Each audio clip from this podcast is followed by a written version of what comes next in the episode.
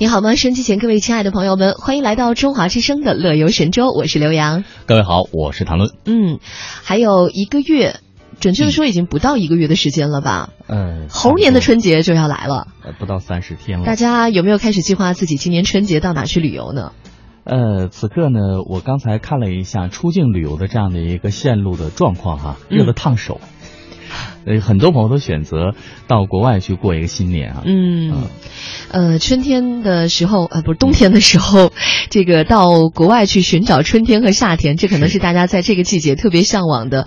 一般按照出境旅游要办理相关的手续，嗯还有旅行社的这种报名情况来看啊，其实提前一个月已经到了最后报名的截止期了。没错，就如果你现在再不动手，是真的来不及了来不及了。还有一个呢，就是旅行社现在已经开始在卖三月份的旅行产品了。啊！已经是节后抄底游了，是不是？对你现在想买二月七号左右的这样旅游产品已经不多了，几乎没有，有的可能也没有特别好，因为大家出去现在在这个季节，北方的朋友首选的还是海岛嘛。对，那再加之今年马来西亚电子签证，那可能有一些利好，那各位嗯可能选择到东南亚这边去过年的人就更多了。还有就是因为离得比较近哦，关键就是北京太冷了，所以大家就想去一些暖和的地方。是可是也有一些人呢会考虑，比如说，呃，干脆到最冷地方冷死算了。没错，南方的朋友，包括一些在东南亚的朋友，就想到北国来感受一下，包括陕北啊、东北啊。啊，还有这个西北啊，宁夏这边来感受一下这边的春节。你有没有想过冬天的时候去内蒙呢？我不敢。他肯定没想过，大家印象中都是夏天的时候去内蒙，对吧？对呀我前两天请了一个嘉宾，他哎告诉我说，前两天不是有个新闻吗？嗯说我国的最冷极在零下四十二度还是零下五十多度，我忘了，是在呼伦贝尔大草原的某一个地方。是然后他前两天就去了。他说：“你真的应该去体验一下零下三四十度那是什么样的感觉？啊哈，就是真的是一片冰雪奇缘的世界，整个世界都是冻的时间都静止了的那种仙境的感觉。呃，冻得倍儿清醒，真的，我觉得呃这个顿时你的那个头脑就清醒了，因为这两这两天有朋友在南极玩嘛，然后呢，啊，你这个更狠，然后呢，大家说你这个是地球冷极。对，大家说你最近怎么样？因为是一位美女嘛，说你要注意皮肤啊。她说我已经骑那个雪摩托骑的皮肤尽毁了。哎，你别说啊，啊每年冬天倒是去南极是正当好时候，因为南半球在嗯我们这边冬天的时候，反而是南极最热的时候，算是它的夏天吧。对，就是相对来说还能去，到了咱们夏天，他们冬天的时候呢，基本上就很难去了。啊哈哈，呃，不过我觉得大家可能还会去选择一些比较有年味儿的地方。那今天呢，我们也跟大家探讨一下这个话题，就春节旅游，你觉得哪里年味儿最浓？你最想到哪里去过这个春节呢？是那各位呢可以通过以下的通道和我们取得联络，参与到话题的讨论当中来。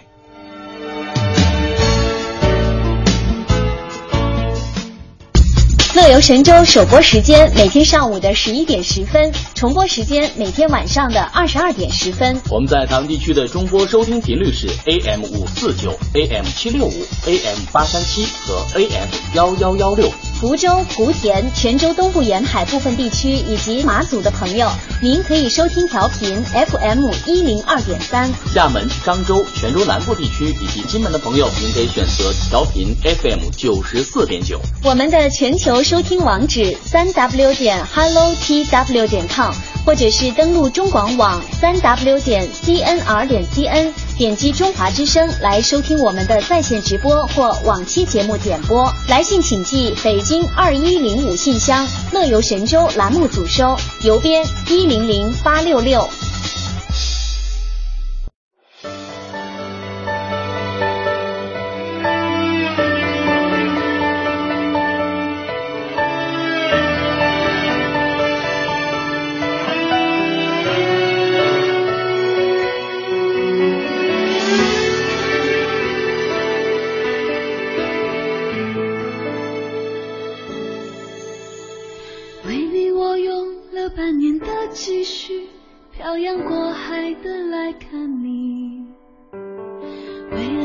相聚，我连见面时的呼吸都曾反复练习。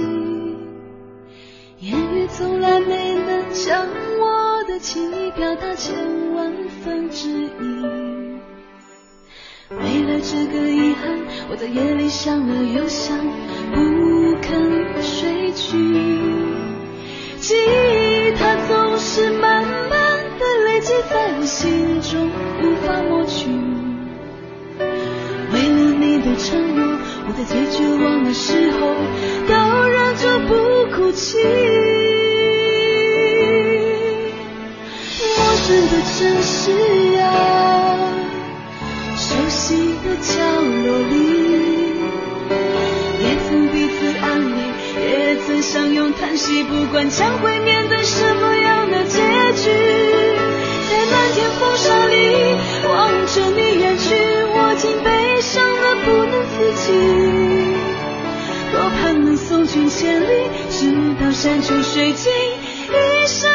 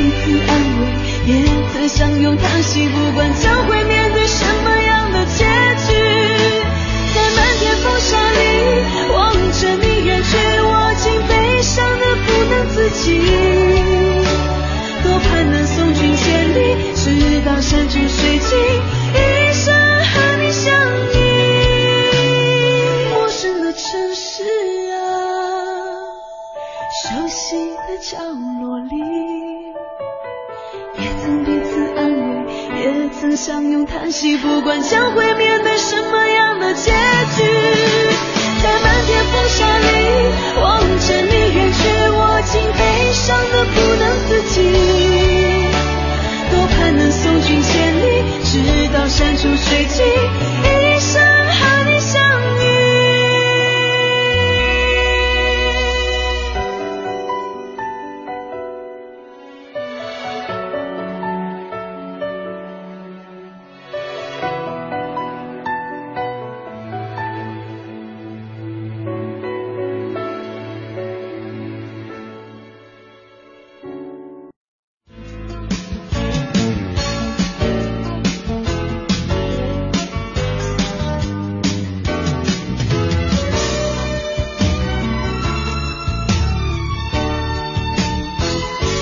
OK，那接下来呢，为您预告一下稍后乐神州哪些内容为您呈现啊。首先呢，在我们的行脚台湾单元，我们要有请的是台湾美食家蛋蛋，为大家来介绍他心目当中台北最棒的咖啡馆儿。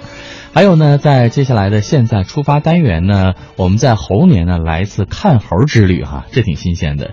那最后为您安排的其乐无穷单元，我们要去日本东京来看一看宫崎骏的美术馆。嗯，好的。那么首先呢，让我们进入今天的第一个板块，就是我们的行脚台湾。呃，台湾遍地都是咖啡馆，这个真的，我们今天 超多的。又一次请到了台湾的美食家蛋蛋，哎他今天给我们介绍这个地方呢，是他的偶像开的一家咖啡馆。哦他的偶像是谁呢？听了你就知道了。嗯，今天呢和蛋蛋说到的这些咖啡馆呢，都是你自己的私家珍藏啊。是的，下面要说到的，居然还是你的偶像开的一家咖啡馆。，对，你知道人都有偶像啊，但是我的偶像可能不是什么唱片界的，嗯，我的偶像是美食界。美食界，我猜就是，台湾的是比你还会吃的人。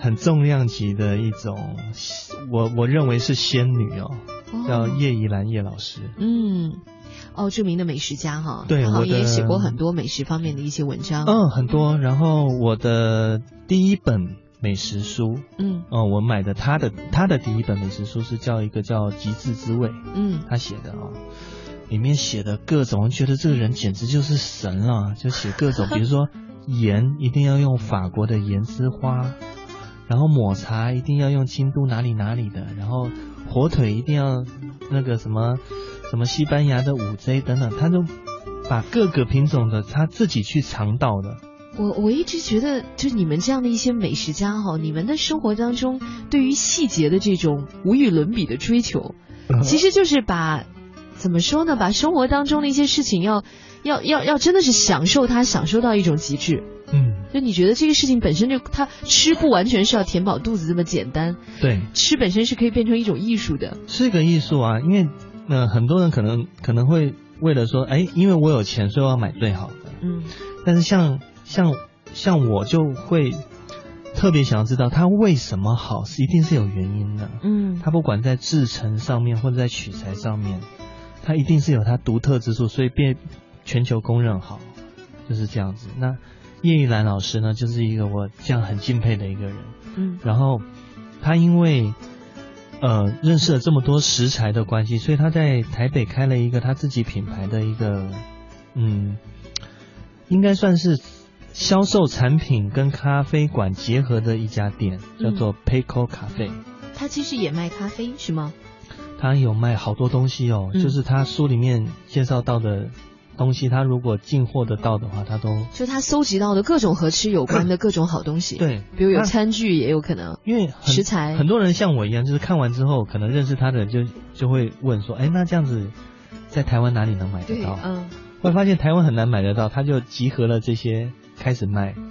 到现在呢，到现在哦，他除了呃有全球的东西好东西放在他店里之外，他现在也支持呃积极的在支持台湾原生态那个有机种的这些有机食品食品，还有嗯老作坊的一些东西。哦。嗯，所以其实这家店，我看到你在书中的图片，就如果你不知道的话，你可能就以为是一家杂货店。嗯。啊、嗯，当然没有那么简，没有，它不是那么小店的感觉，它还是很明亮的、很西式的那种。但是嗯。你会以为就是一个卖餐具啊、卖什么的，就随便逛一逛，可能也就出来了。哦，我的感觉，它的装修风格可能有一点，我举例一下，不是打广告啊，就是有点像那个无印良品那种感觉，啊，简约的那种货架嗯。感。嗯然后有小半边呢是有桌椅的，你可以点咖啡或点他他自己他自己不知道去哪里找的红茶，特别特别好。嗯然后你可以泡一壶茶，然后吃一个小点心，然后呢，你可以让这些呃他们的店员帮你介绍一下，比如说像我刚讲的法国的盐渍花，他那里有卖一小支一小支的，你想深入了通这个解，盐居然也可以用的这么精细。嗯，我看你说它是盐界当中的白富美，是餐饮界的顶级食材。对啊，它不过就是盐，但它能有什么不同之处哎，盐之花我有买一瓶啊，好小瓶小试管，好贵哦，啊？我猜应该不。是它的结晶啊，它的结晶雪花雪片知道吗？它为什么？么叫盐之花？就是因为它的结晶体就跟雪片一样那么漂亮，哇，盐的结晶。就是做菜的时候，实际上撒下去一片片的雪花，是吗？，对，而且呢，你直接可以这么吃，直接吃盐吗？直接直接吃，它是不会齁的一种盐，哇，好神奇啊！我也想买。不会齁的盐。你拿它来做什么？我都觉得这么宝贝的东西只能供着，对我供着，不舍得用。他他希望他希望我把它拿来，比如说很简单的，呃，你做好的煎好的牛排都不调味，嗯，然后你要吃的时候你沾它一下，或者是你有一个非常好的法国面包的时候，嗯，你用法国面包，因为里面没有味道嘛，你用法国面包沾它，你就会因为沾了盐之花而吃到非常好的麦香。嗯，麦香。对，它就像一个那个篮球队里面一个好的那个那个那个助力者，他可以帮 MVP 得到非常多的分数，他永远都在传球。这个比喻很有意思。我觉得在这里你可以能够看到这种来自世界各地的什么意大利的初榨橄榄油啊，什么呃京都的三百年历史的一种玉露茶呀，对，等等等等，还有什么好蜂蜜啊，总之全都是一些很难得到的一些珍贵食材。的好东西。那真的是美食家的一个天堂了。对，在哪？我看在忠孝东化站，对，距离这个敦化南路一段蛮近的。嗯，如果 Pico 里面的东西呢，你逛一逛，发现自己呢实在是只能欣赏，嗯 不是特别能够带回家的话，那就出门往旁边拐一下，有一家大地烘焙坊。烘焙坊，啊，这是卖面包啊什么的。对，呃，台湾现在我觉得它应该就是面包界的极致了、哦。虽然虽然你知道，在台湾大家都会很很追捧一个这个面包大师叫吴宝春，嗯对不对？但是呢，吴宝春的手艺它是比较偏向于符合台湾人口味、亚洲人口味的那种面包，嗯就是它还是兼顾了松软。但是呢，我讲的这种哦，是纯欧式面包，百分之一百欧比较硬的那种。硬，哦，就是外国人把它当粮食的，而不是把它当甜品的这种。对，那是他们的主食。主食。那台湾人要把它做的这么完美是很难的，也就是说，要你要做一家面包店是老外来买的，嗯，非常难。这种店就是，这叫大地烘焙坊，是不是？而且你知道多神奇吗？你知道我去踩这个点的时候，哦，因为我之前就吃过，所以很好吃。那我在采访完叶叶兰老师之后，我就想说，我的摄影师就跟我讲，大地就在隔壁，要不就顺便踩了吧。我说我已经吃的很饱了，大地烘焙坊还是个面包店，我怎么可能再吃得下？我想说第二天吧。嗯，他说先去看一下吧。结果结果去了以后，大概点了七个面包吧，然后你都干掉了，全吃的。所以你你真的是一个实力非常惊人的、深不可测的一个人。而且它真的太好吃了，真的真的真的太好吃了。而且我这七种为什么选七种啊？因为它这七七种都是不同的面粉，嗯，然后不同的手法做的七种面包，所以我都很想尝啊，我不想错过。所以你看，我看你在这个里面讲一篇文章，我觉得讲了一段话，我觉得挺有意思啊。这就是说，这种欧式的面包和我们呃亚洲式的面包的不一样，就是嗯我们吃面包还是觉得应该是那种松软的、对甜的，对，但是真正的这种欧式面包应该是硬的，嗯，然后没有甜味儿的，没对不对？有甜味。因为我曾经问过一个老外啊，嗯我说你们怎么不去在北京的时候？我说嗯那种巴黎贝甜什么的，你们都不吃啊？他说为什么你们中国人要在我们外国人的主食里面加糖啊？主食里面加糖，对啊，那我在你们米饭里面加糖，你吃吗？呃呃，这个好，好像也挺有道理的哈。对，原来对于他们来说，面包和我们的理解是不一样的啊。对，他们是喜欢吃比较像我们手擀面一样有劲道。所以对他们来讲，其实一个面包的好坏哈，关键是能不能尝出它那种原来的麦粉香味。香味，嗯还有每一种每一种做法用的面粉跟口感是不一样的，所以他们很知道。嗯，比如说，就像炸酱面一定要用手擀面，你刀削面就是要用刀削面，你不能够不是刀削面说这一碗是刀削面，有道理。他们就很很在乎。所以这家店其实也很有名，对吗？非常有名，而且他老板很变态哦。怎么个变态法？比如说，纯欧式的面包要用硬水，就水质要比较硬；台湾的水质比较软，揉出来的那种劲道不会有那么带劲。连水都要特别选。。对，所以他还买了硬水机，把水给硬化了。可是这样对健康有没有好处？喝硬一点的水。它不是喝啊，它是和面。哦，对，好吧和。在面里面。然后呢，包含酵母，它都会有自己的酵母培菌室，然后来去养不同的面包，做不同的酵母。它不会用酵母粉这种东西。这个老板一定是在国外生活过吧？应该是。对，我觉得是。然后所有的小麦粉都是他在国外吃过以后，知道人家这一款面包用哪一款小麦粉好吃，他就想办法办进出口公司要进这一款小麦粉做。又是一个偏执狂。我觉得所有这样能把事情做到极致的这些人，都是一定在某种程度上是一定要很偏执的。对，他就是要去追求这一点。是，所以他的东西太好吃了。你知道我是很饱的情况之下，又把七款面包吃完。说的大家可以这两家店，我觉得可以一起串游啊，因为就在隔壁嘛，是吧？刚才说的那个叶怡兰老师开的 Pico 咖啡，对旁边就是这个大地烘焙坊。而且这两家 Peco 咖啡跟大地烘焙坊，他们的营业员哦都挺热心的，就是你问他，他都会告诉你。嗯，哦，这这个面包我们是做了多久，由来用什么样的面粉，我们因为为什么才要做成这样的造型等等。明白了。对，好吧，在仁爱路的四段一百一十二巷，嗯，大家可以去买买面包，是呃，的，看看是不是自己喜欢这种欧式的硬面包的口味。对，好，哎呀，时间又到了，我们啊好像还有很多没讲完啊。就是十个排行榜，我们其实才讲了五个，是不是？对呀、我来不及了刚本来做的资料，我还想介绍几家哎，比如说什么四四南村的好秋啊，不要再讲了，不要再讲了，不要剧透。我们下一次还会有未完待续的下一集，呃，总会有蛋蛋去搜集这样好吃的东西来送给大家。那么也希望大家呢，能够在吃上面这件事情哈、就能够享受到生活的幸福本质。嗯有的时候幸福不是那么远的东西，可能就在于你每天吃的这一顿饭，对，对吧？我要不然说出好有哲理的话。那不然我就再出第二本书、第三本书这样。加油啊！感谢朋友们的收听，拜拜。拜拜。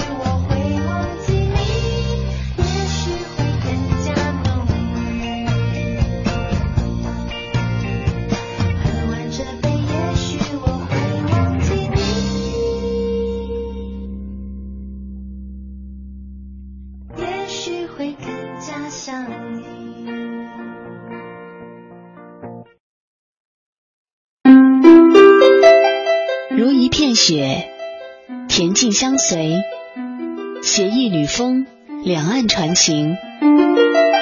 我是雪吟，吟诵美景时，与您乐悠悠。谈天论地，指点东西，资讯潮歌，炫酷出游。我是谭论，听我的，跟我走哦。处处美景看不够，万水千山走透透。我是雅萍，做行走达人，乐在山水间。远山近水皆有情，乐游神州伴您行。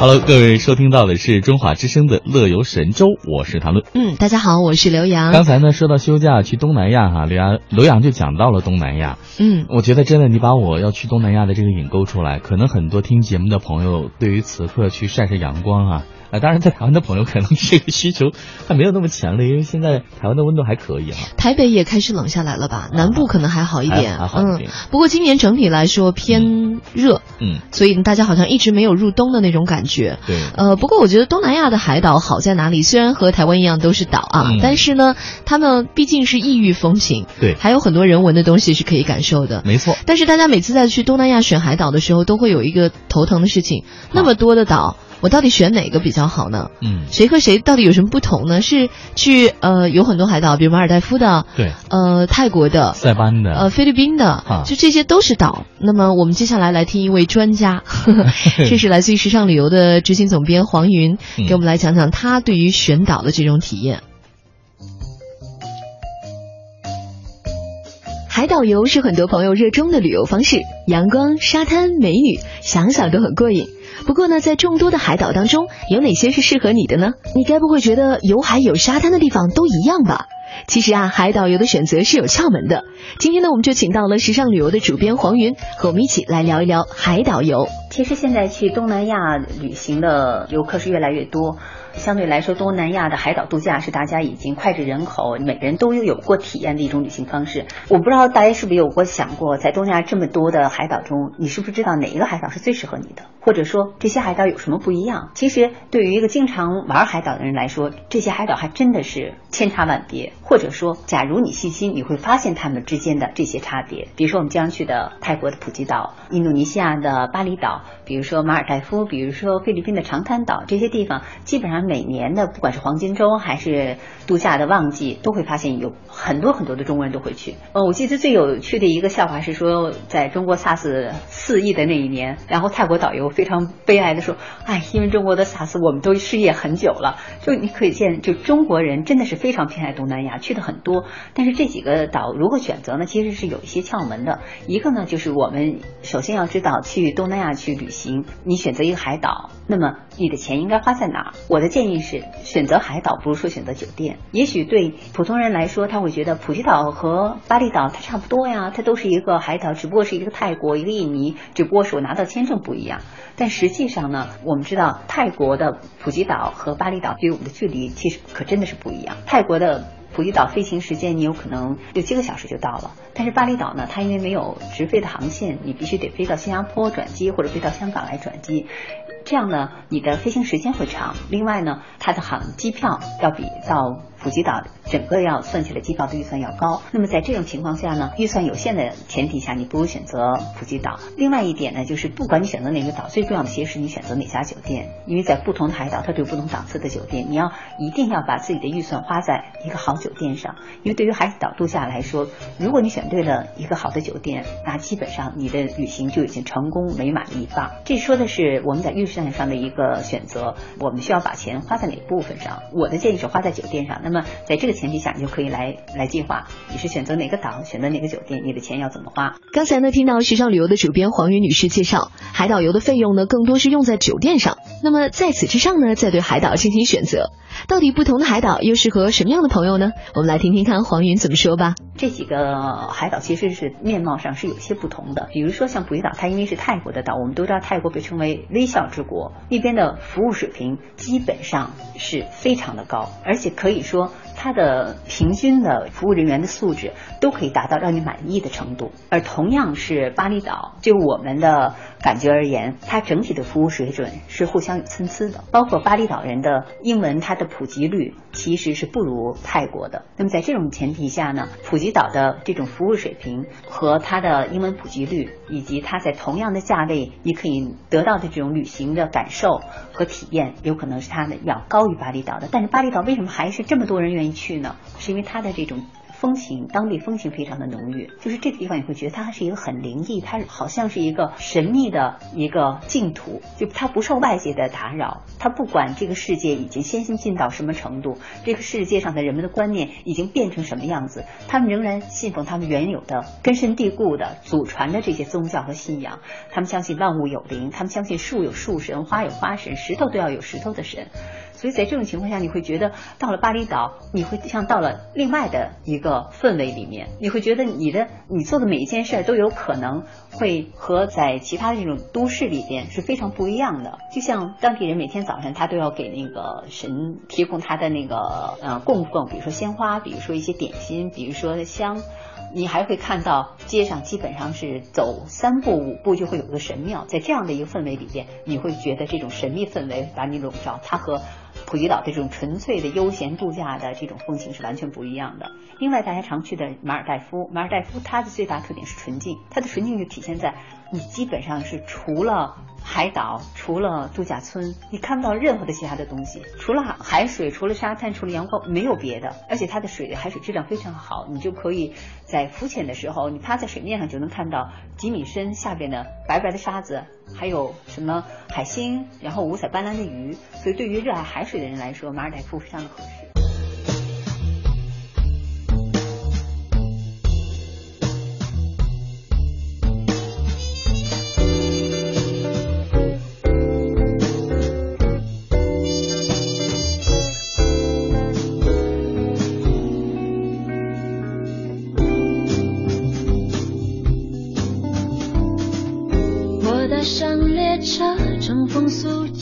心，看见海平面闪烁着晨曦，海鸥在天际。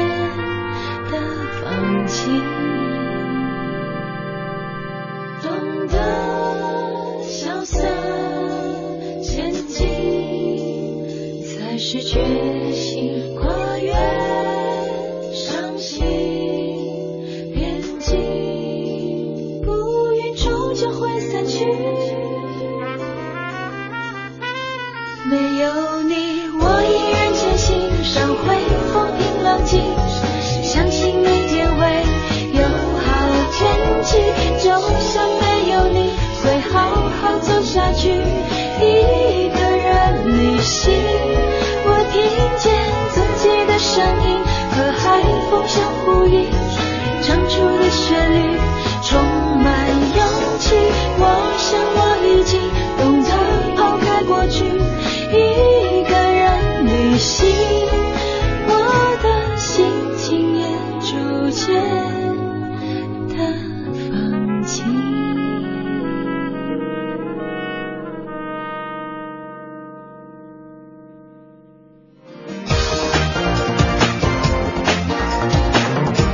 太贴心了哈！在马上要到春节的时候，给这样一个海岛的出行指南，希望对各位的出行会有一些帮助哈。嗯，其实呢，我觉得就算不出去旅游的话，在城市里面也可以寻找一些新鲜点。嗯呃，如今呢，有很多的运动项目哈，以前好像是贵族运动，嗯现如今已经走进了寻常百姓家了。比如说像高尔夫啊、嗯马术啊等等这些呢，好像也很稀松平常，连幼儿园都开始开这样的兴趣班了。所以现在小孩子真的超幸福的。嗯，那么在国内的马术这方面呢，有没有一些什么好的俱乐部可以推荐呢？我们接下来来听一个专业人士来谈谈现在马术的发展吧。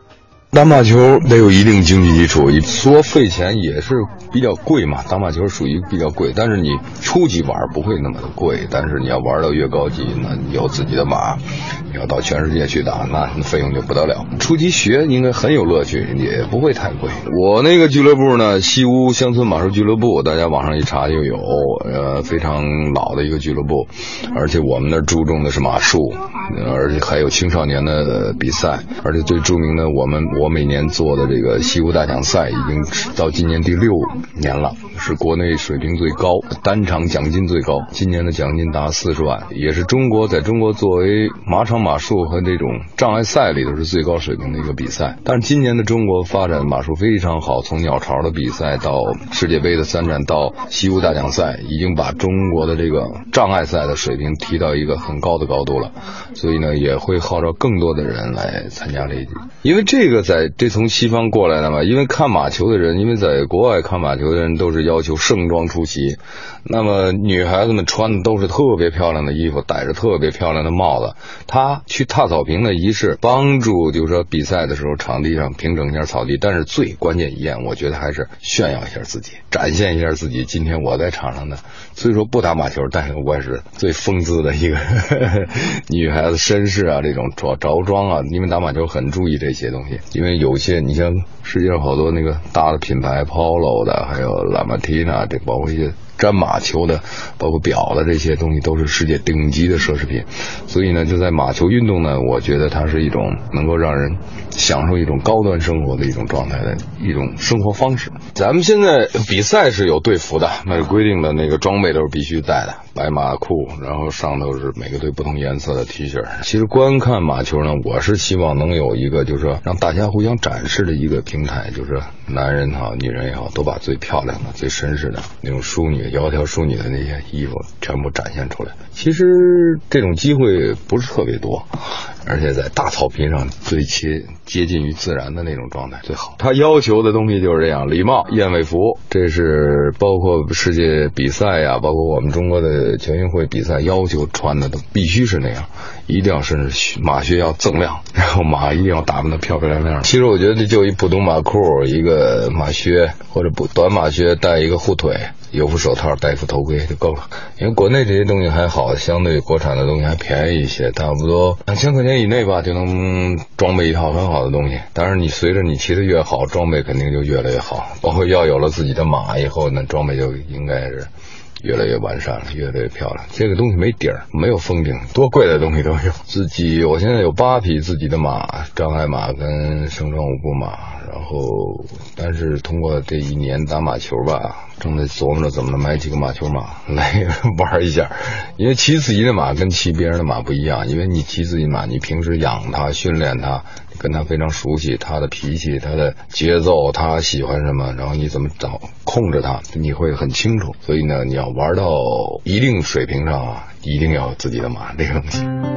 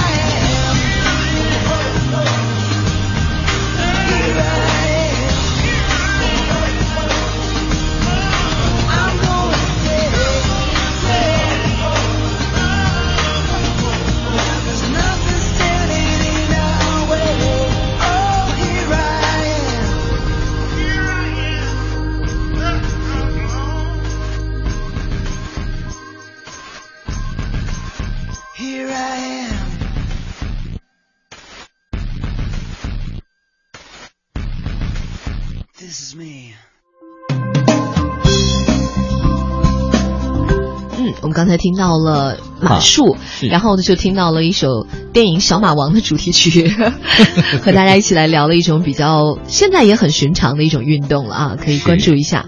嗯，马上就要到猴年了，嗯，我们也跟大家讲了，说猴年是不是应该跟猴子有一个亲密接触呢？一定要的呀！你看我们近的就是有白云观，可以去摸石猴嘛。嗯，那现在出发单元呢，我们也为您来搜罗一下猴年旅行去看猴的好地方哈。首先呢，就是湖南的张家界哈，这里可以看到猕猴。那这是每年三四月份最好的时候了。还有就是湖北的神农架，这里能看到的是非常少见的金丝猴，哎，是著名的珍稀物种啊。为什么一说猴我就想那样说话呢？就跟那个 齐天大圣 在《西游记》里面，大师兄，对对对，师傅，大师兄，这猪八戒应该是大师兄。对对对，不是大师兄，大师兄，不是这是沙和尚的声音。排第三的呢，大家可以去海南啊，海南的这个南湾有一个猴岛，这是我国世界上也是世界上唯一的岛屿型的猕猴的自然保护区，好大型哦，可以去看猕猴。对，然后呢，刚才说到猕猴哈，到四川峨眉山你可以看到藏猕猴。这是另外的一个种类了，那在这里有大约有四百多只，那这个猴区可以说是猴子天堂。对，这里的猴子从我小的时候就听说他们很有名了，很反正他们是这样的，上班的，就是早上九点到下午五点打卡了，游客不是就来了吗？然后管理人员一敲锣，他们也出来上班，开锣。对，经常听说，比如相机被猴子抢走啊之类的，抢走啊，大家所以就是拍照的时候一定要小心。嗯，他们的猴子都很聪明，然后你惹不起的。对，那刚才呢说到在湖北的神农阁哈，这个神农架啊，可以看到金丝猴；在我们说到的这个云南的香格里拉也是可以看到金丝猴的。嗯，啊，是在迪庆州的三大国家公园之一的金丝猴国家公园。然后呢，可以去黄山。黄山可以看到的猴子呢，是一种叫短尾猴，它其实也是一个二级保护动物了。嗯，应该尾巴是比较短一点啊，但是大家也特别提醒说，嗯，不要给猴子扔吃的，对，不要丢东西来逗它，不要近距离和它拍照，因为猴的野性还有猴性本性烈性是不会改。最搞笑的是，排在所有注意事项的第一位的是，嗯，不要用不友善的目光和猴子对视。你瞅啥？就瞅你咋的了？然后不服练练。然后呢，还有河南关山的猕猴、秦岭的金丝猴，还有连云港的猕猴及贵州黔灵山的猕猴，各位都可以选择去看一看。嗯，那今天乐游神州接近尾声了，感谢您一个小时的收听陪伴。乐游神州，明天接着游，拜拜，拜拜。